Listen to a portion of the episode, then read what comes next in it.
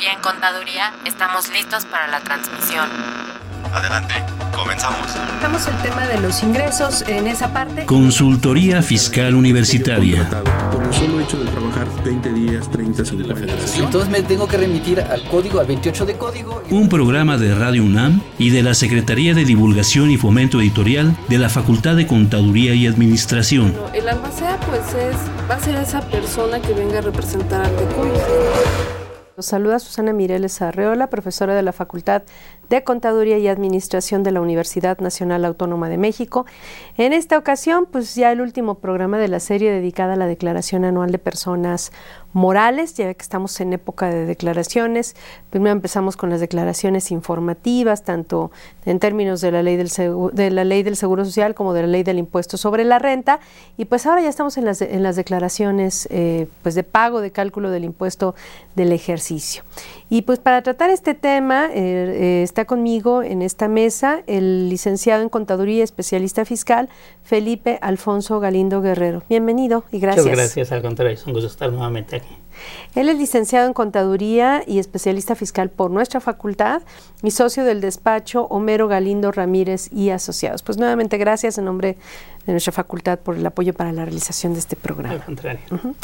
Pues bueno, eh, este es un programa grabado, se está grabando de hecho en los primeros días de marzo, dado eh, que nos encontramos en Semana Santa. Ahora sí vamos a iniciar con nuestro tema sin mayor preámbulo y pues bueno, ya estamos en el último programa este, de esta serie. Eh, ya eh, en los primeros programas hablamos de los ingresos, de las deducciones, y ahora estaríamos hablando ya del cálculo, del pago. ¿Qué tendríamos que cuidar en este, en este sentido, Felipe? Bueno, en, eh, eh, esta declaración se divide en dos partes, con trae 12 ane- anexos básicamente, y los últimos dos de estos anexos eh, son precisamente del cálculo del impuesto sobre la renta y de la determinación del pago del impuesto sobre la renta, ¿no? Entonces, en, estos, en, estos dos anexos, pues tendríamos que llenar algunos acreditamientos que tenemos derecho en nuestra, en nuestra declaración o en el pago del impuesto sobre la renta. Uno de ellos, pues, y el más sencillo para explicar, es los pagos provisionales que hemos hecho eh, durante todo el ejercicio. Recordemos que durante todo el año 2015 fuimos haciendo pagos del impuesto sobre la renta a cuenta de este impuesto anual que hoy estamos determinando en esta declaración. Entonces tenemos obviamente el derecho de acreditar esos pagos provisionales. Ya que tocas, perdón, este tema eh, dentro de los pagos provisionales, que a veces este, como que no tenemos presente que tienen la misma característica, pues estaríamos hablando o incluyendo en este rubro también las retenciones que nos hace eh, particularmente el sistema financiero en el pago Sí, de los por- intereses, ¿no? Sí, cuando nos pagan intereses los bancos, que ya sabemos que aunque nosotros le digamos, no, no quiero que me pagues interés, te pagan interés, aunque sean muy poquitos, y No te retienen. ¿no? Pues es que es nada, ¿no? Ajá. Realmente es muy bajo el interés que te pagan, y sobre ese interés que te pagan te retienen un impuesto sobre la renta que ellos se enteran al, al SAT a nuestro nombre, y pues también tenemos derecho a acreditar ese impuesto retenido por el sistema financiero que tiene la misma naturaleza de los pagos provisionales, como si fuera ¿no? pago provisional, exactamente. Entonces, es- no se nos olvide que tenemos, podemos acreditarlo en, en nuestra declaración anual. Y derivado de esto es cuando restamos todo lo que hemos eh, podemos acreditar o todo lo que hemos pagado como a- a pagos provisionales. eh, derivado de eso podemos tener un saldo a favor o un saldo a cargo. Si es que en el caso de que estos acreditamientos eh, son mayores a nuestro impuesto anual causado, pues obviamente tenemos un saldo a favor, pero si no nos alcanzó para el, el saldo o, o el pago que tendríamos que hacer anual, pues entonces tendríamos que hacer un pago adicional en esta declaración anual, que precisamente es una de las características de este, de este sistema, nuevo sistema, nuevo sistema en donde se presenta la declaración anual de las personas morales. Nuevo tiene desde el año anterior, ya no se presenta en el 2015. DEM como desde el ejercicio 2013 para atrás, ahora se presenta en esto que se llama como pago referenciado 2014 y 2015. El- este sistema 2015 es muy parecido al 2014 con dos variantes básicas que son primero en estas en esta ya se pueden presentar declaraciones desde el 2002 hasta el 2015. Que es el formato vigente, o sea, es cualquier declaración vigente. que quieras presentar, este, pues tendría que ser, eh, tendrías que hacerlo a través de este medio, Sí. normales o complementarios. Normales o complementarias eh, y, y complementar- complementarias del esquema anterior en el DEM, inclusive. Ajá, también, ¿no? ajá. Entonces esto no estaba el Pero las únicas anterior. que aparecen, si no has presentado ninguna de años pasados, las únicas que van a aparecer aquí son 2014 2014 y y, la, que- 2015. la que presentemos para este ejercicio. Sí, exactamente. Eh, Recordemos que uno de los beneficios de esta nueva plataforma del SAT con pagos referenciados de las declaraciones anuales es que si va- presentas una complementaria, nada más por las complementarias ya trae prellenado precisamente te jala lo que eh, de- los datos de la última declaración presentada nada más lista para que tú corrijas lo que tengas que corregir no eso eh, no aplicaba en el DEM eso es muy bueno pero solamente trae datos precargados en las complementarias en Cuando una- las hubieras presentado a través de esta Ah, plataforma, ¿no? exactamente. Si es una declaración normal, no trae nada precargado. O si Todo es lo una tenemos que llenar. ajá. O si es una complementaria de la, cuando la normal se presentó en el DEM, pues tampoco. Tampoco trae datos precargados. Todo se Perfecto. tendría que llenar. Entonces, bueno, acreditamos los pagos provisionales, eh, las retenciones de impuestos sobre la renta, puedes darnos saldo, saldo cargo, saldo a favor. Si determinamos un impuesto a cargo, este, podemos aplicar compensaciones Podemos, ah, podemos aplicar compensaciones o y, poder- acredita- ah, y otros acreditamientos, ¿no? otros acreditamientos o podemos pagar. ¿no? Ajá.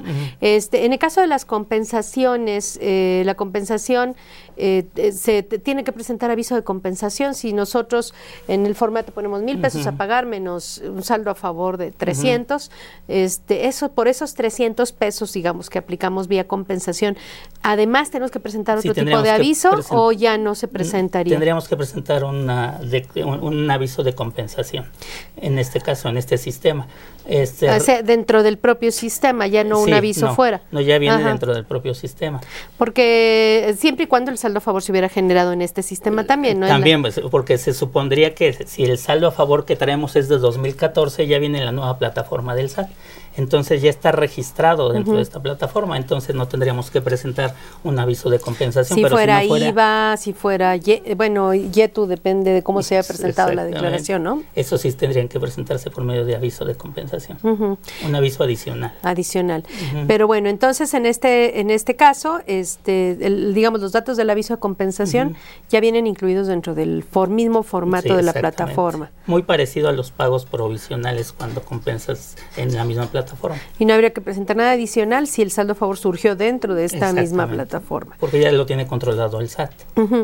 Bueno, este, antes de pasar a los otros acreditamientos que tienen que ver con las cuentas eh, fiscales y el pago de dividendos y demás, eh, me gustaría hablar eh, de los datos eh, informativos, y, pe- pero particularmente del caso de las pérdidas. La fórmula del, digamos, para calcular el ISR anual es ingresos menos deducciones.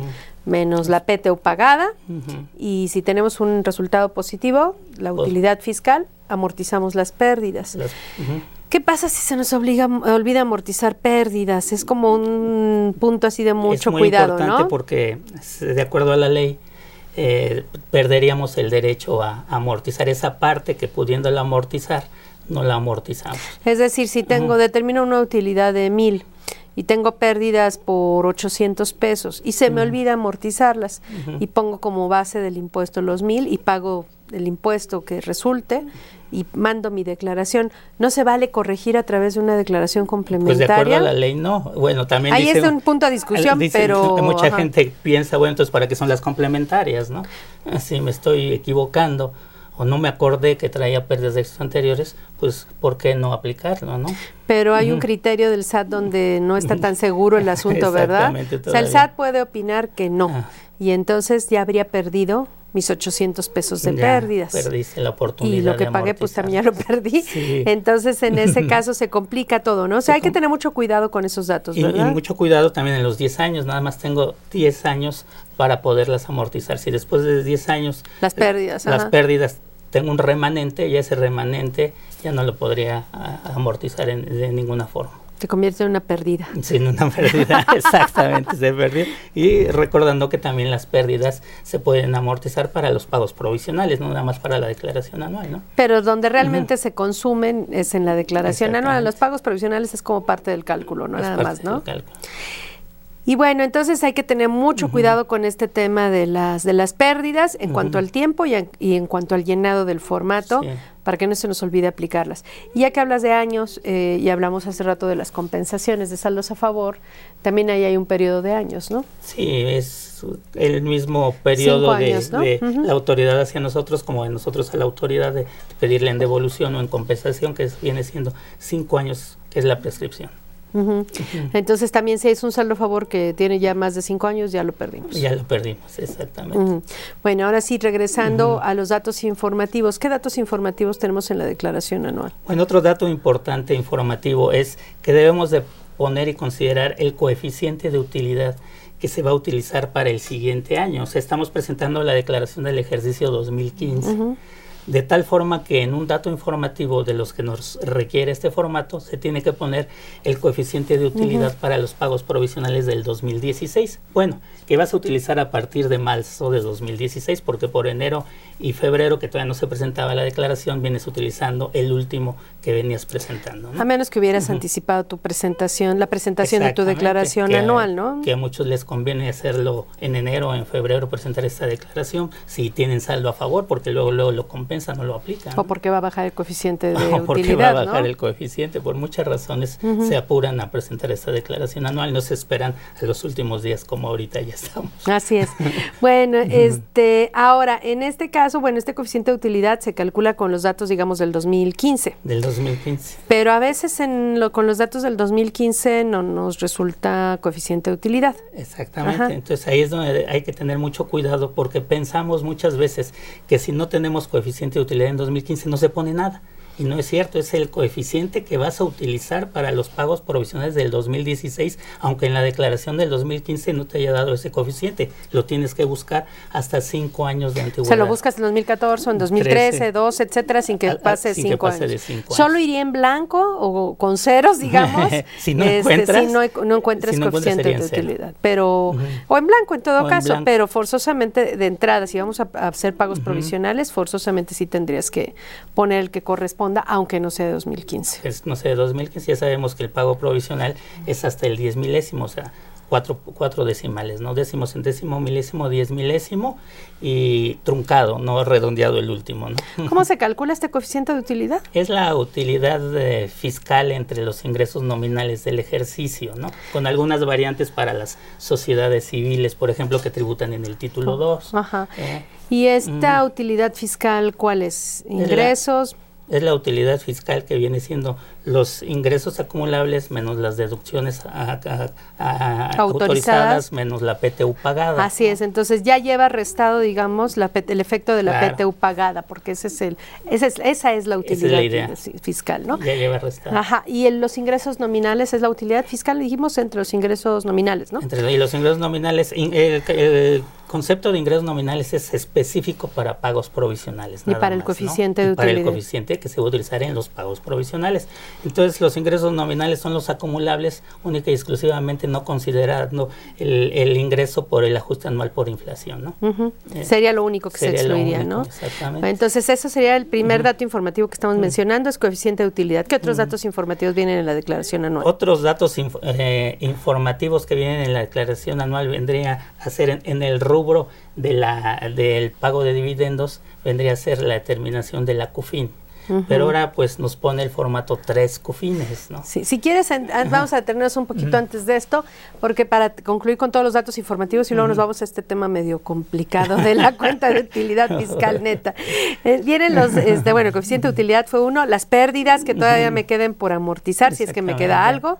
Este, de años anteriores y que el saldo que me queda al, 31 de diciembre, ah, después de restar lo que amorticé en esta declaración, ¿no? Correcto, después de amortizar. Bueno, serían los, créditos y deudas para efectos del ajuste por, inflación, que obviamente los créditos son cuentas por cobrar, las deudas son cuentas por pagar en términos generales, y tiene el, el, el neto multiplicado por el el factor de ajuste anual por la inflación del año, Sí. me tiene que coincidir con el ingreso o deducción que puse en, mi dec- en el llenado del cálculo. Sí, entonces en de este llenado, si tuviste eh, ingreso por este ajuste, no tienes deducción. O al revés, si tienes deducción autorizada por este ajuste, no tienes. Son mutuamente excluyentes los Son mutuamente conceptos. excluyentes, lo dijiste perfecto. Ajá.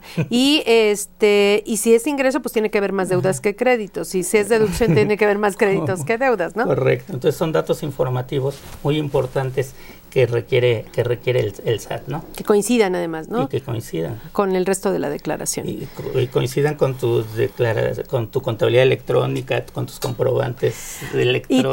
tocas el tema muy importante de esto, porque en la conta, bueno, de hecho la ley establece que las deducciones, que es el tema que, que menciona la ley, deben estar este, debidamente registradas en contabilidad para ser deducibles, valga Sí, la redundancia. exactamente. Y, y bueno, están los gastos, el costo, todo eso está en la contabilidad, pero muchas veces los, los, los- las deducciones fiscales no contables no están registradas en la contabilidad. Entonces, una cosa que no se nos debe olvidar en lo absoluto es que en la balanza ajustada que enviamos en el mes de abril debe tener eh, eh, todos estos datos eh, en las cuentas de orden debe tener todas las Cuentas de orden, deducciones fiscales no contables. Correcto, en cuentas de orden como sería la CUFIN, la CUCA. Que, ya no que eso sería discutible porque en realidad ahí no son deducciones.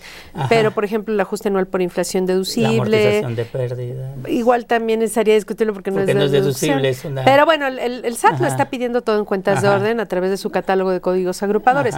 Pero realmente, por ley, pues sería única y exclusivamente las deducciones, ¿no? Pero bueno. Para que sean deducibles. Si no queremos tener problemas, pongan todas. Tampoco va a pasar nada, pero realmente obligados serían las, las Sí. deducciones, que serían ajuste anual por inflación deducible, costo de lo vendido fi- fiscal, Sí, deducción de inversiones, deducción inmediata que este año se pudo haber aplicado, sí. este, eh, pues y algunas otras partidas, ¿no? Muy muy particulares. Sí. Pero todas esas que, pues, que están en la conciliación contable Sí. fiscal como deducciones fiscales no contables, pues eh, por lo menos esas Deben de estar obligadamente tendrían que estar registradas en cuentas de orden y tendrían que manifestarse en esa balanza que se envía este en abril, ¿no? Más tardar en abril. Más tarde en abril. Y no olvidar que también los nuestros papeles de trabajo forman parte de la contabilidad, pero esos no se envían al SAT. Sí, pero el SAT sí nos puede decir, este, oye, pues no lo re- no registraste en la contabilidad claro. eh, todas las deducciones fiscales no contables y te voy a rechazar las deducciones por falta Sí. de cumplimiento de se le da al SAT, requisitos, se le ¿no? da. Sí, se le da, se le da, se le da. se le da, no es nada difícil, ¿verdad? Donde que ahora, como ya todo eso se va a definir a nivel central, vía revisiones electrónicas, eso va a ser a nivel país, ya no va a ser uno, o sea, a ver a quién le toca, ¿no? Entonces sí, Sí. hay que tener mucho cuidado, ¿no? En, en ese tipo de cuestiones. Bueno, entonces este dijimos pérdidas, eh, ajuste, bueno, los de créditos y deudas para el ajuste por inflación, coeficiente de utilidad en los datos informativos. Y antes de pasar a la CUFIN, Ah, todavía, también son datos todavía, informativos. la PTU. Ajá. ¿Y qué pasaría con la PTU? También viene dentro de la declaración. Si la PTU viene dentro de la declaración, debemos de poner aquí en este, en este anexo la PTU generada en el ejercicio 2015 y también la PTU eh, generada en 2014, pero que no se pagó en el ejercicio 2015. Que, es- Que ahí hay todo un tema, ¿no? Porque es- la ley del, la- de federal del trabajo, sí, o sea, sí se tiene que repartir entre los trabajadores que estén, la que no se cobró por otros trabajadores, pero tienen un año para Claro, reclamarla a los trabajadores este, de- a, a los que les tocó esa PTU, y ese año empieza a contar a partir del día siguiente a la fecha en que se debió haber pagado, es decir, Sí. si se debió haber pagado el que el 30 de mayo, Mayo. sí es Ujú. 30, ¿verdad? 30 sí, de 30 de abril más 30 Ajá. de mayo son 60 días, Sí. si se debió haber pagado más tarde el 30 de mayo, el año empieza a contar a partir del 31 de mayo. Correcto. Y entonces concluye el 30 de mayo del año siguiente, es decir, el 30 de mayo de 2016, si Ajá. llegara un trabajador a reclamar su PTU de no 2014, pues todavía está en el año, ¿no? Ahí está dentro del año, pero un día después ya no podría. Por eso reclamar, entonces como que la del 2014 en Ajá. realidad se repartiría hasta el 2016, ¿no? Exactamente, porque se juntaría con la siguiente PTU para, y se Ajá. repartiría para todos los trabajadores. Entonces, Pero bueno, hay que tener dato- presente que son, esa deuda nunca te la quitas de encima. Sí, nunca va a ser el dinero dinero de la empresa, ¿eh? Ajá, nunca jamás, ya la jamás perdiste. regresa a la empresa. Ya la ¿eh? perdiste en Sí. favor de quién sabe quién, Exactamente. pero ya la perdiste. Sí. Y entonces este este este dato de, de la PTU es muy importante precisamente por eso, inclusive dentro de la Ley Federal del Trabajo marca que debes de poner a disposición de los trabajadores precisamente este dato de lo que vas a Pero no nada más eso, todos los anexos de la declaración Bueno, anual, ¿no? no nada más esto, pero parte de lo que les interesa a los trabajadores Es cuánto van a cobrar de van a cobrar de Pero cuando van a revisar el cálculo te piden todo y estás obligado Sí. a entregarles todo. Exactamente, y no olvidando el cálculo que cambió a partir del 2014, que ya se apega más a lo que dice nuestra constitución, ¿no? Que es básicamente sobre, sobre la base gravable del impuesto sobre la renta con algunas... Pues esas algunas son importantes. sí, son muy importantes. ¿Cuáles serían esas algo? O sea, en realidad digamos que la base de la PTU en términos generales, eh, eh, general, generales, generales, generales serían ingresos menos deducciones, hasta ahí sin restar la PTU pagada, sería la pura la pura diferencia entre ingresos y deducciones. Sí. Pero hay otras partidas que hay que no se Sí, este, o sea, no se considera la PTU pagada, como ya Ajá. dijiste, ¿no? No se vaya a restar.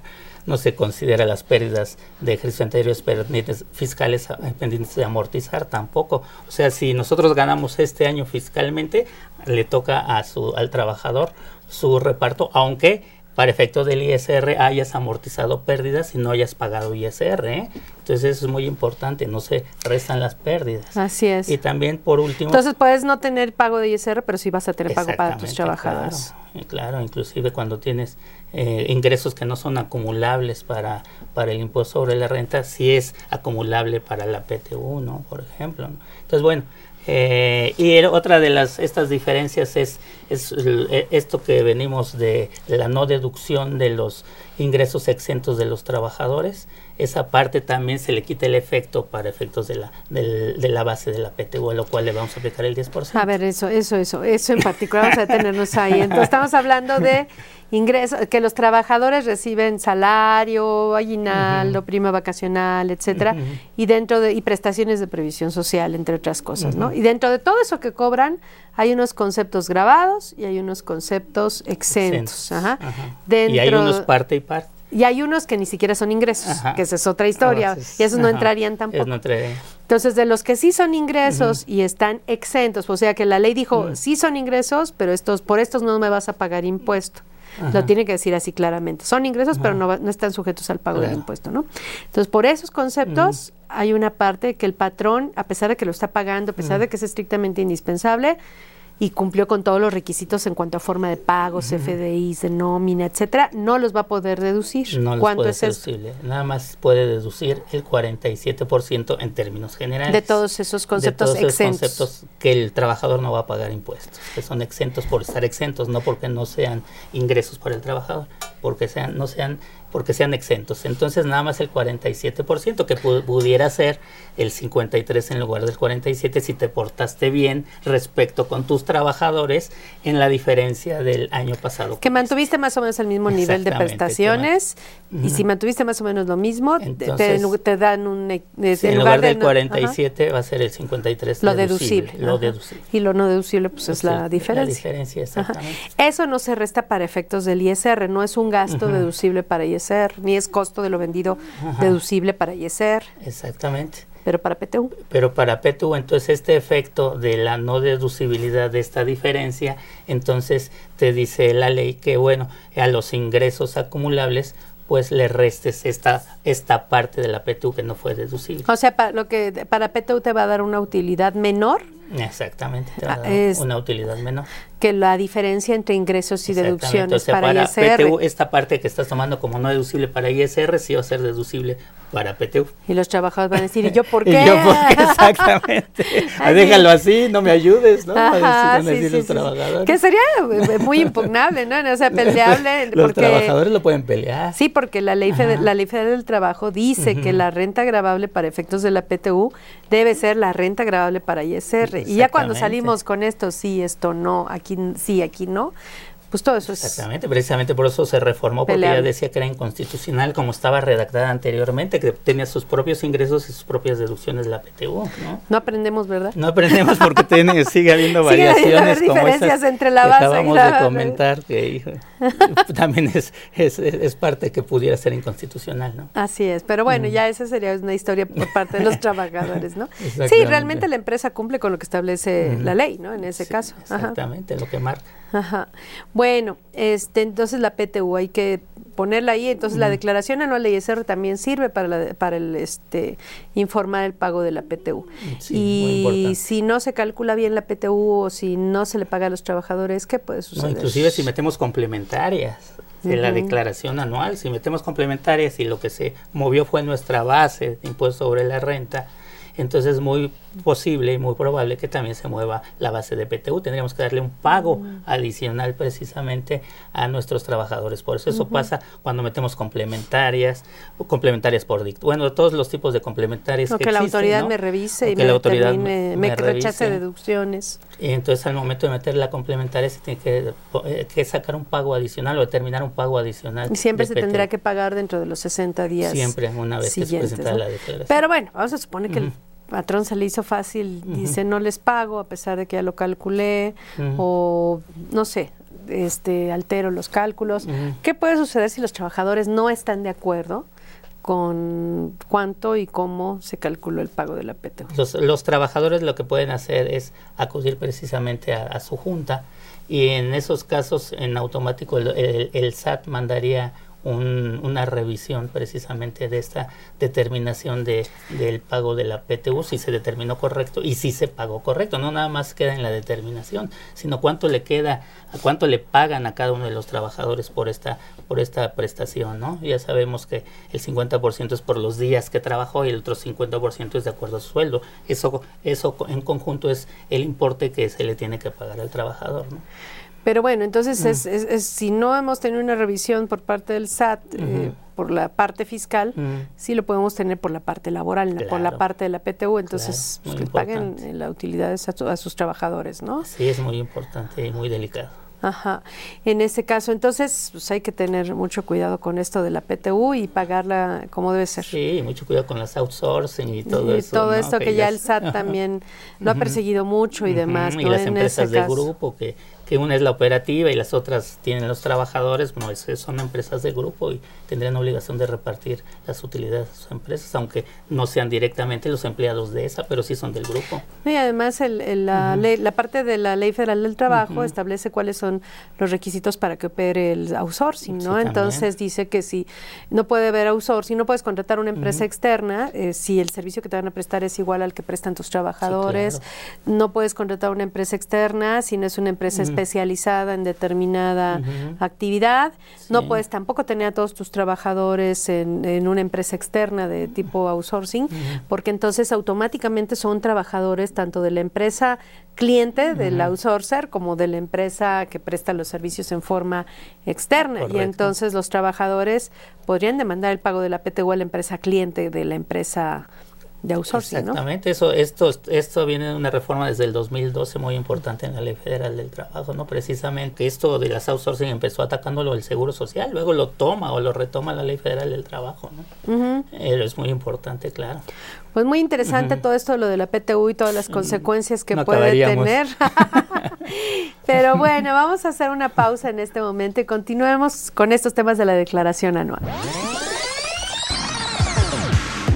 Los invitamos a que nos vean en la radio, y nos escuchen por televisión. Consultoría Fiscal Universitaria, y fiscal.com.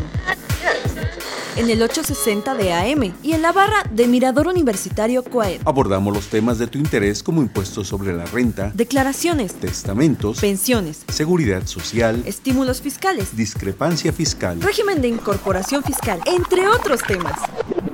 Con destacados especialistas en la materia, Los miércoles por Radio UNAM los jueves por internet. y los sábados por TV UNAM.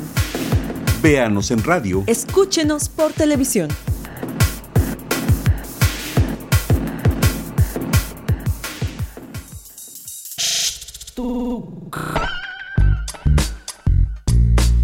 Si estás interesado en este y otros temas de consultoría fiscal universitaria, escúchanos ingresando a la página www.radionam.unam.mx. Busca la sección de programación y elige la opción AM. Ubica el programa Consultoría Fiscal Universitaria. Presiona doble clic. Al hacerlo, accedes a nuestro contenido oprimiendo el botón de reproducción. Esta información la podrás escuchar desde tu tablet, iPad, PC o celular.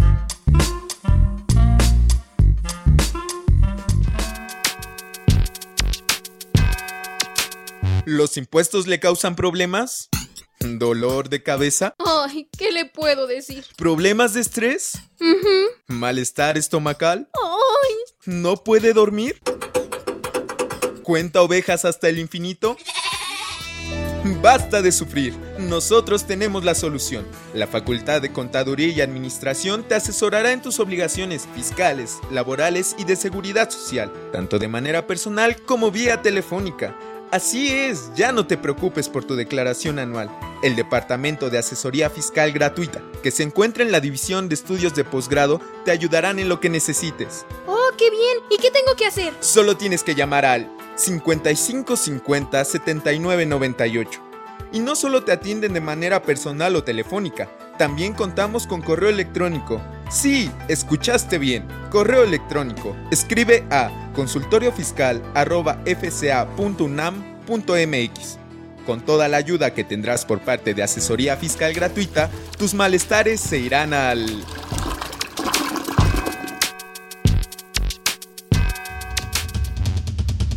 Invertir para aprender.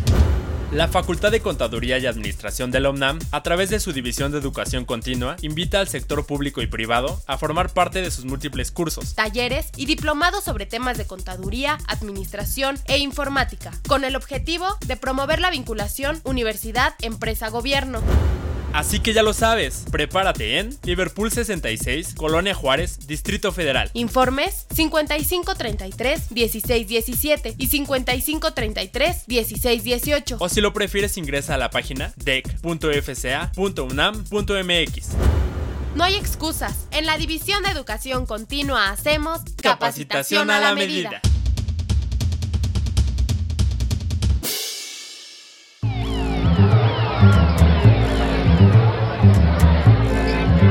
Se va a llevar la revista Consultorio Fiscal única en su género.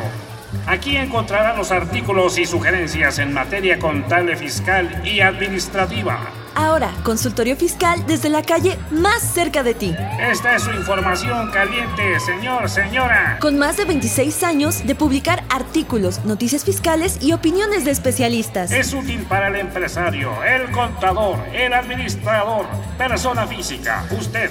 Sí, usted de camisa blanca y corbata rayas, acérquese. En ella encontrarás todo lo de SAT, IVA, ISR, Infonavit, prestaciones, testamentos, contabilidad electrónica, ley aduanera, medios de defensa, lavado de dinero, pensiones IMSS, ISTE, aguinaldos y miscelánea fiscal, entre otros temas. La tenemos en verde, rojo, amarillo, azul, naranja. Todo para el gusto de la damita o el caballero. Suscríbete en publishing.fca.unam.mx o llama al 56 16 13 55 o al 56 22 83 10. Consultorio Fiscal. Por mucho la primera. Por mucho la mejor.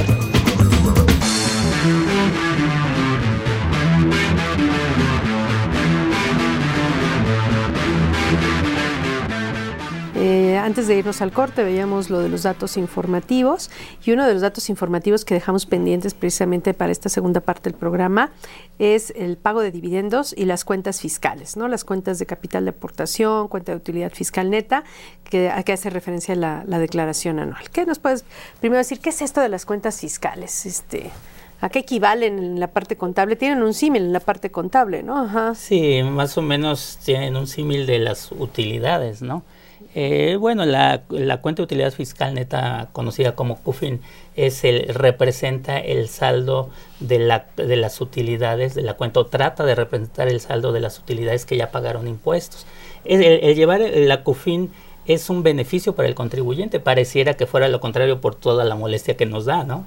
Del cálculo. Para entenderle primero. para entenderle, para manifestarle en las declaraciones, etcétera. Pero no, realmente es un beneficio que tienen los contribuyentes al llevar esta cuenta de utilidad fiscal neta. Entonces tenemos, digamos, en, los estados financieros, en el estado de posición financiera, en el balance, tenemos el capital social y tenemos eh, las utilidades, los resultados acumulados, utilidades y pérdidas, ¿no? Y este y algunas reservas, ¿no? Por ejemplo, la reserva legal que hay que separar un 5% de las utilidades y guardarlo ahí, ¿no? Este, eso es lo que más o menos tenemos en el capital contable. Y algo similar, pero del lado fiscal, algo Tenemos una cuenta, eh, así como tenemos una cuenta de capital social en, lo contable, en lo fiscal tenemos una cuenta de capital de aportación, actualizada. Que también conocida como CUC. Ajá. Y así como en lo contable tenemos utilidades acumuladas, en lo fiscal tenemos esta cuenta de utilidad fiscal neta.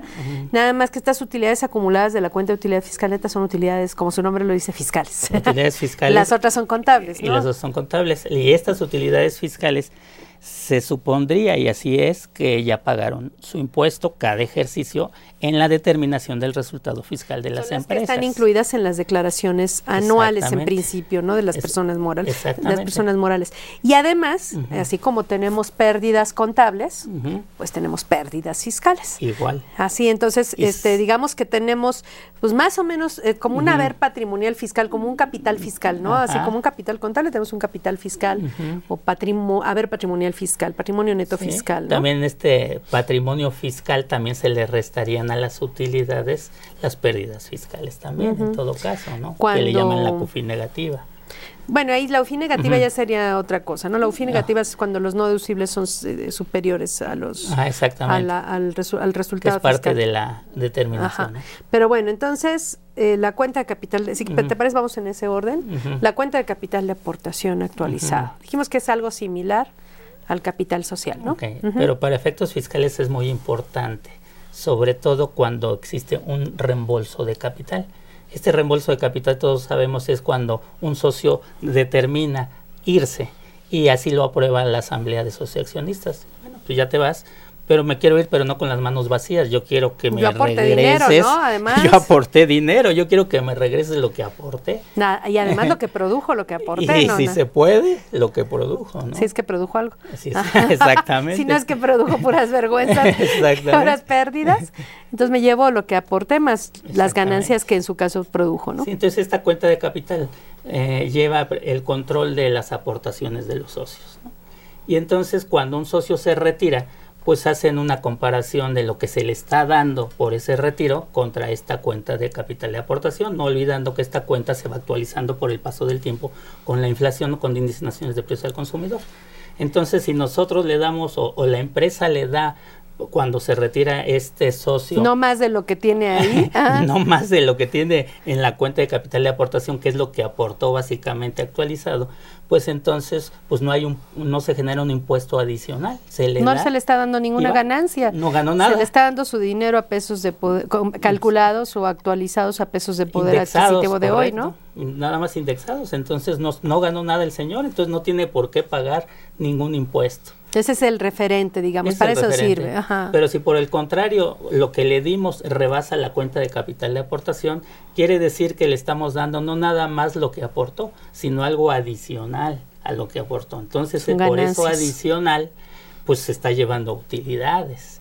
Entonces, ahí entramos ya a, a, la siguiente parte que es la COFIN. Si se está llevando utilidades, se le tiene que dar el tratamiento de dividendos o de utilidades por lo que se está llevando adicional. hay que ver si eso que se está llevando como utilidad ya pagó impuesto o no pagó impuesto.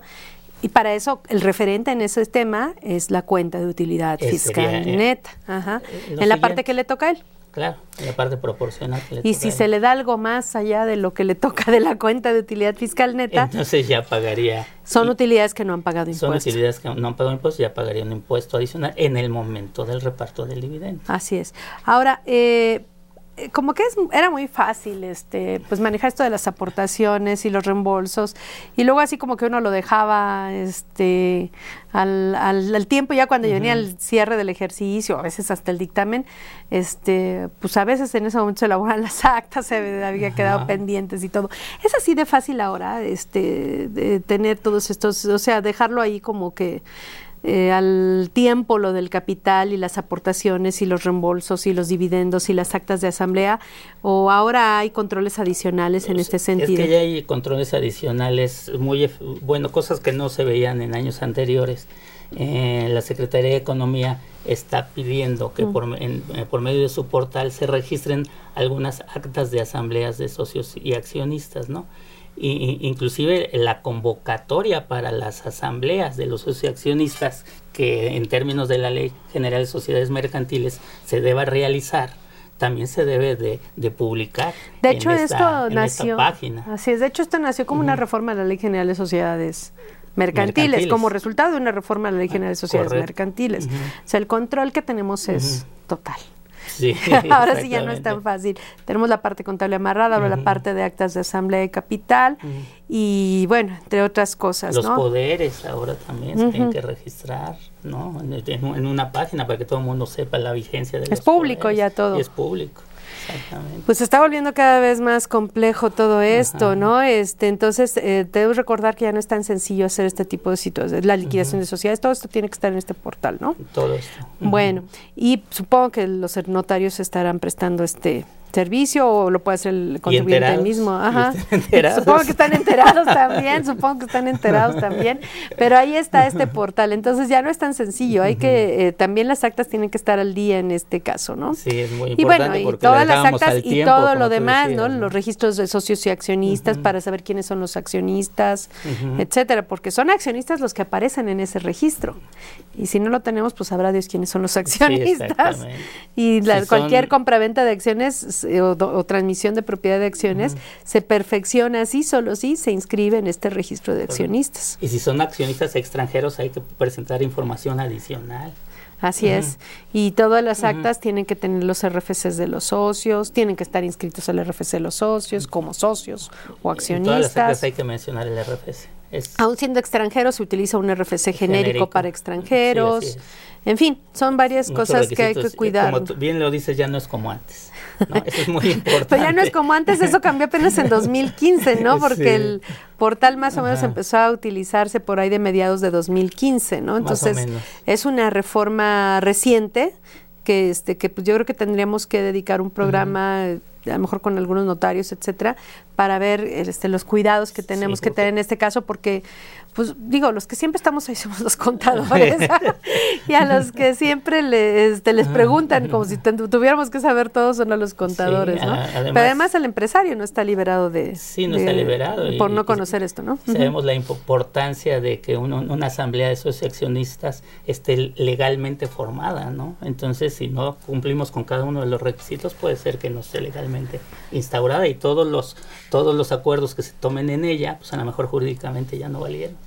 Pues hay que tener mucho cuidado y para eso sí tendríamos que dedicar un programa a este tema. Pero bueno, entonces regresando al tema de los, de los, estábamos hablando de la cuenta de capital de aportación y ahora vamos ahora sí de lleno a la cuenta de utilidad fiscal neta.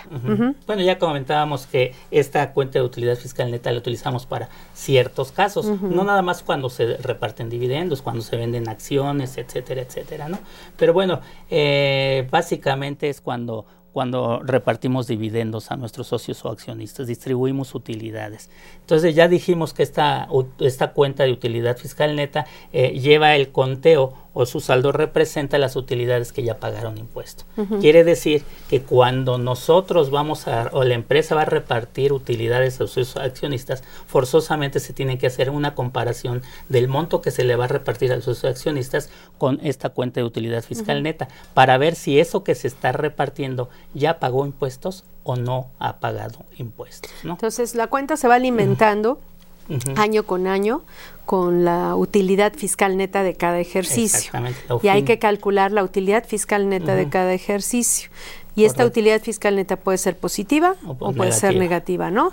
Si es positiva, pues aumenta el saldo de la cuenta. si es negativa, del contribuyente. si es negativa, pues lo disminuye. Y si es y si llega a ser la negativa tan grande que este que el, absorba el saldo de la cuenta que trae acumulados todos los datos de los años anteriores, pues entonces puede desaparecer la cuenta y puede quedarnos un saldo negativo pendiente de aplicar para los ejercicios siguientes. diferente a lo de las pérdidas, que es otra cosa, ¿no? Entonces, ¿cómo se calcula esta, en general esta utilidad fiscal neta del ejercicio? ¿Positiva o, y o negativa el resultado que puede ser positivo o negativo? Sí, básicamente se hace cada ejercicio, al término de cada ejercicio, a la utilidad fiscal. ¿Al resultado fiscal? Al resultado fiscal eh, se le restan la PTU, los, eh, el impuesto sobre la renta, la PTU generada el ISR del ejercicio, el anual causado, y también se le restan los no deducibles. Que, la PTU es un no deducible. Que de por sí la PTU viene como de los no deducibles, ¿no? ahora ya el resultado fiscal tiene restada la PTU pagada, que es diferente a la PTU generada. La generada es la que se reparte el año siguiente y la pagada es la que se pagó en el año de la declaración.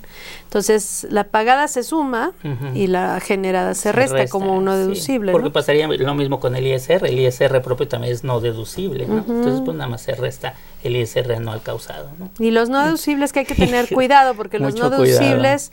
Mm, o sea, no cualquier cosa que no se pueda restar de la base es un no deducible los no deducibles, como lo marca la ley, son los no deducibles. Y el reglamento así lo dice, ¿no? En el reglamento te dice, los no deducibles son los no deducibles. ¿Por qué hacemos la aclaración? Porque hay un artículo que son los requisitos de las deducciones y otro artículo que son los no deducibles. Los que se restan son los que vienen en el artículo de los no deducibles, no de los requisitos que por faltar algún requisito ya no lo pudiste deducir. entonces cualquier, que, pueden venir incluso en otros artículos, cualquier partida marcada como no deducible en la ley serían los que se restarían, ¿no? Exactamente. Pero en general pues, están concentrados en el artículo 28 de la ley, pero no es el único, ¿no? Y, obviamente, y tomando este criterio, pues es en beneficio también de los contribuyentes, ¿no? Sí, entonces, por ejemplo, si no pagué con cheque nominativo una erogación o con transferencia una erogación de más de dos mil pesos, ese no sería uno deducible. sin requisitos fiscales. Así Y ese no se restaría de la utilidad fiscal neta.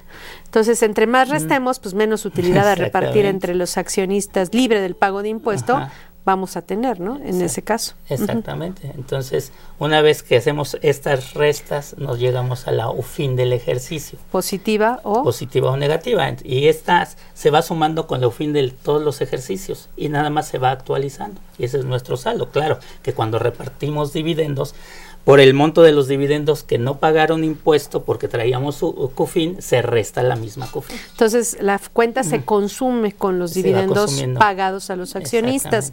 Y si la empresa es accionista a su vez de otra empresa y le, pagan, dividendos, pues, como accionista. Entonces, los dividendos cobrados suben la cuenta, los dividendos pagados disminuyen la cuenta y a su vez la cuenta sube o baja con el resultado, eh, digamos, de cada ejercicio neto, la utilidad fiscal neta. Sube o baja por lo positivo o por lo, negativo, y se va actualizando con la por la inflación. Así es. Ahora, eh, cuando vino el cambio de ley, eh, bueno, la nueva ley, la, publicación de la nueva ley y la abrogación de la ley de 2013, este, pues nosotros nos dormimos el 31 de diciembre de 2013 con un saldo de la cuenta de utilidad fiscal neta. ¿Y qué pasó con la entrada en vigor de la nueva ley que elimina toda la ley anterior y este nace la nueva ley? Pues de acuerdo a la nueva ley, pues tú tendrías que volver a calcular una CUFIN. Que está discutible, así muy claro, muy claro, no está, ¿no? No, porque... Que aparentemente quisieron hacer eso, pero como que no les no lo plasmaron bien. No lo plasmaron bien, inclusive en los anexos del propio dictamen, ahora voluntario, también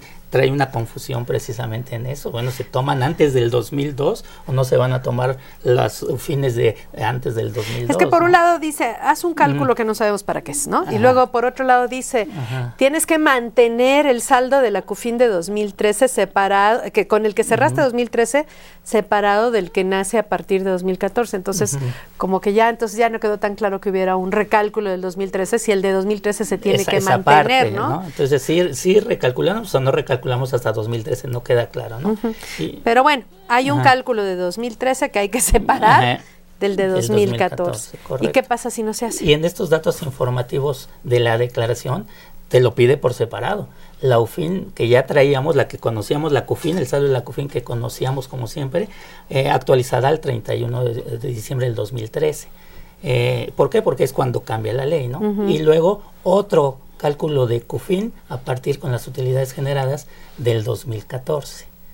Y si no los separas, ¿qué pasa? ¿Cuáles son los efectos, las repercusiones? Bueno, si no las, no, no nada más las tienes que separar aquí, también te obliga la ley a separarlos en tu contabilidad. Y hay que tener mucho cuidado porque en las balanzas que envíes, así lo tienes que enviar separado, porque Correcto. si no la autoridad te puede decir, este, pues no lo separaste y qué pasa si no lo separé. Bueno, no lo separaste, entonces como yo no identifico si esas utilidades ya pagaron impuesto o no han pagado impuesto. Bueno, que ya lo pagaron o- todas, más que son, más que nada unas son de 2013 y otras son de 2014, ¿no? Y en el Ajá. 2014 tenemos una obligación adicional de un 10%, ¿no? Entonces, no sabría la autoridad si le aplica este 10% o no, y te dice, yo te aplico el 10% porque no me separaste. Entonces, a ver, hoy por hoy la empresa paga el 30% de impuesto.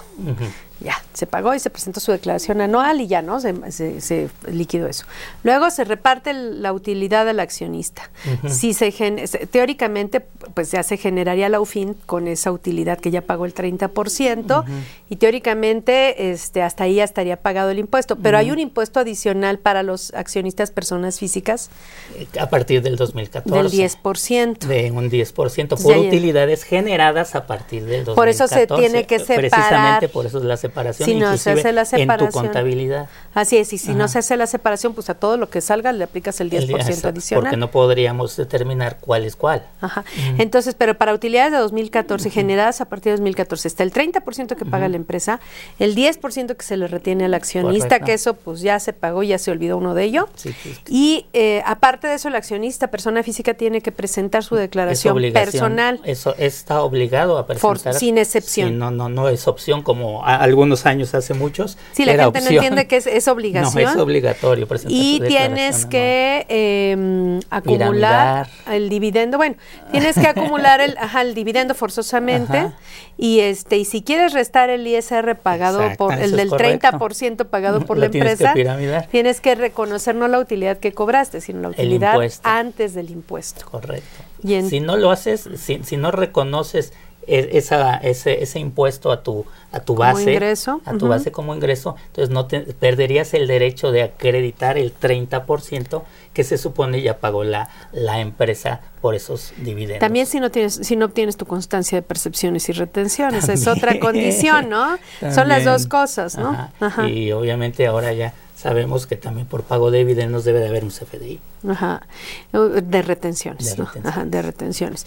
Pero entonces, en este caso, es, eh, él acumula, la persona física acumula, la tarifa que se aplica en personas físicas puede llegar hasta el Ese es un 35% problema. o puede ser menos del 30 también. Sí. Y este y lo que les a lo que le salga le va a restar el 30% que ya pagó la empresa. si es menos del 30, si, si a la hora de, de ap- eh, aplicar la tarifa a sus ingresos acumulables, incluyendo los dividendos, alcanza una tarifa o una tasa del 30% o mayor, pues ese diferencial Lo tiene en- que pagar. lo tendría que pagar en la declaración anual, ¿no? Entonces vamos a suponer que tenemos dos accionistas, la utilidad antes de ISR de la persona moral fue de 2 millones, la empresa pagó el 30%, pagó 600 mil pesos, le queda un millón cuatrocientos mil después de impuestos para repartir entre sus dos accionistas. Los dos son accionistas por partes iguales, a Eso cada uno le da 700, a cada uno le da 700 y ellos en lugar de acumular 700, si quieren restar el- eh, cada uno los 300 que le toca a cada quien acreditar, Ajá. los 300 que pagó la empresa por cada uno, ¿no? Porque le, a cada quien le tocaba una utilidad Mm. antes de ISR de un millón. Sí. Si ellos quieren acreditar esos 300 que le toca a cada quien, ellos tendrían que acumular no los 700 Sino cobrados, los 300. sino el millón. El millón. Y entonces con ese millón calculan su impuesto con la tarifa de personas físicas y le puede dar o 350 mil, digamos, que sea lo máximo que le daría, Sí, que sería el tasa del 35%, y de ahí para abajo, Ajá, lo que le salga. Y puede ser hasta menos de 300. Ajá. Y entonces resta los 300 que ya pagó la persona moral y paga la diferencia o le sale un saldo a favor. O le sale un saldo a favor. Entonces la tasa de las utilidades de personas que se generan a través de una persona moral, pues pueden llegar, digamos, desde cero hasta 42, ¿no? Sí. El cero por todo esto que ya mencionamos, o, este, y hasta 42, ¿por qué? 30% persona moral, persona moral, 5% extra de la persona física por la tasa del 35% como máximo, y el 10% se lo retienen sobre los 700 mil que cobró, entonces sería no el, sería el 7 en realidad. el 7, por eso llegamos a la tasa que 42. 42. Por eso sí es importante separar estas CUFINES, porque ese 10%, que es el 7 en realidad, solo se aplica si este si la utilidad que se reparte es de 2014 en adelante. En adelante. Si es de 2013 para atrás, ese 10% no, no, se paga. Sí, no aplicaría. Y es importante mencionar que cuando la persona física presenta su declaración anual eh, por dividendos, que es obligatorio, obligatorio, ya no importa si viene de CUFIN o no viene de CUFIN o de CUFINRE, que nos ha faltado mencionar la CUFINRE también, este, de todos modos tienes que acumular el, el, dividendo y tienes derecho a acreditar, si piramidaste ese impuesto, tienes, derecho a acreditar el 30%, provenga de CUFIN o no haya provenido de CUFIN, o la empresa eh, pagó ese diferencial de impuesto por no venir de CUFIN. O sea, a la persona física ya no le interesa si venía de CUFIN o no, lo tiene que presentar. Forzosamente. Ahora, eso sería entonces para contando, digamos, el caso de la persona física y la persona moral. Regresándonos a la persona moral, cuando la persona moral reparte dividendos, tiene que ver si hay CUFIN para ver si hay que pagar algún impuesto o no. Ajá. Suponiendo que se reparta un millón de pesos de dividendos y en la CUFIN tenías 800 mil pesos, pues habrá 200 mil pesos que tengan que pagar impuesto, que no lo habían pagado vía declaración anual y que lo tienen que pagar en el momento que se distribuyan los dividendos. que se paguen los dividendos. Si se paga ese ISR eh, que resulte, ¿qué se hace con ese ISR? ¿Ya se perdió? No, eh, hay un beneficio en la ley que se puede acreditar, ¿no? Contra el ISR del ejercicio se puede acreditar ese ISR pagado al distribuir dividendos, ¿no? Perdón, sí, se puede acreditar contra el propio ejercicio o dos ejercicios. No te lo acabas. En la anual sobra, en la anual. Lo puedes aplicar en los siguientes ejercicios, inclusive en los pagos provisionales, ¿no? y esto se aplica antes de restar los pagos provisionales. Antes de restar los pagos provisionales, también muy importante, ¿no? Vía un criterio SAT, ¿no? Vía criterio SAT, eh, eh, este, entonces este pago adicional de por no traer suficiente CUFIN que vas a tener que pagar un impuesto adicional, bueno, lo puedes recuperar, ¿no? Lo acreditas, ajá, lo pagas de momento, pero lo, lo, lo recuperas vía acreditamiento contra el ICR anual. Bueno, pues ahora sí se nos acabó el tiempo. Le agradecemos a Felipe, nuestro invitado Felipe Alfonso Galindo Guerrero. Gracias nuevamente en nombre de nuestra facultad. un gusto. Muchas gracias. Y les recordamos que la próxima semana vamos a tocar un tema muy, muy importante para todos nosotros, para todas las personas físicas, que es el de la discrepancia fiscal y que va a ser conducido el programa por el, doctor Carlos Burgoa Toledo. Esta fue una producción de Radio UNAM y de la Facultad de Contaduría y Administración de la UNAM. Es un programa grabado en el Departamento de Medios Audiovisuales. En los controles técnicos de Radio UNAM estuvo Socorro Montes. En la producción por parte de la Secretaría de Divulgación y Fomento Editorial de nuestra facultad, Nezahualcóyotl Jara, Celeste Rojas, Fernando Martínez, Alma Villegas y Alberto Cacique.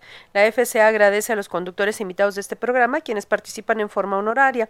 La opinión expresada por ellos durante la transmisión del mismo refleja únicamente su postura personal y no precisamente de la de la institución. Gracias.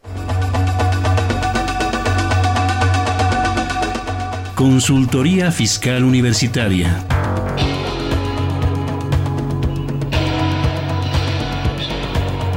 Un programa de Radio UNAM y de la Secretaría de Divulgación y Fomento Editorial de la Facultad de Contaduría y Administración.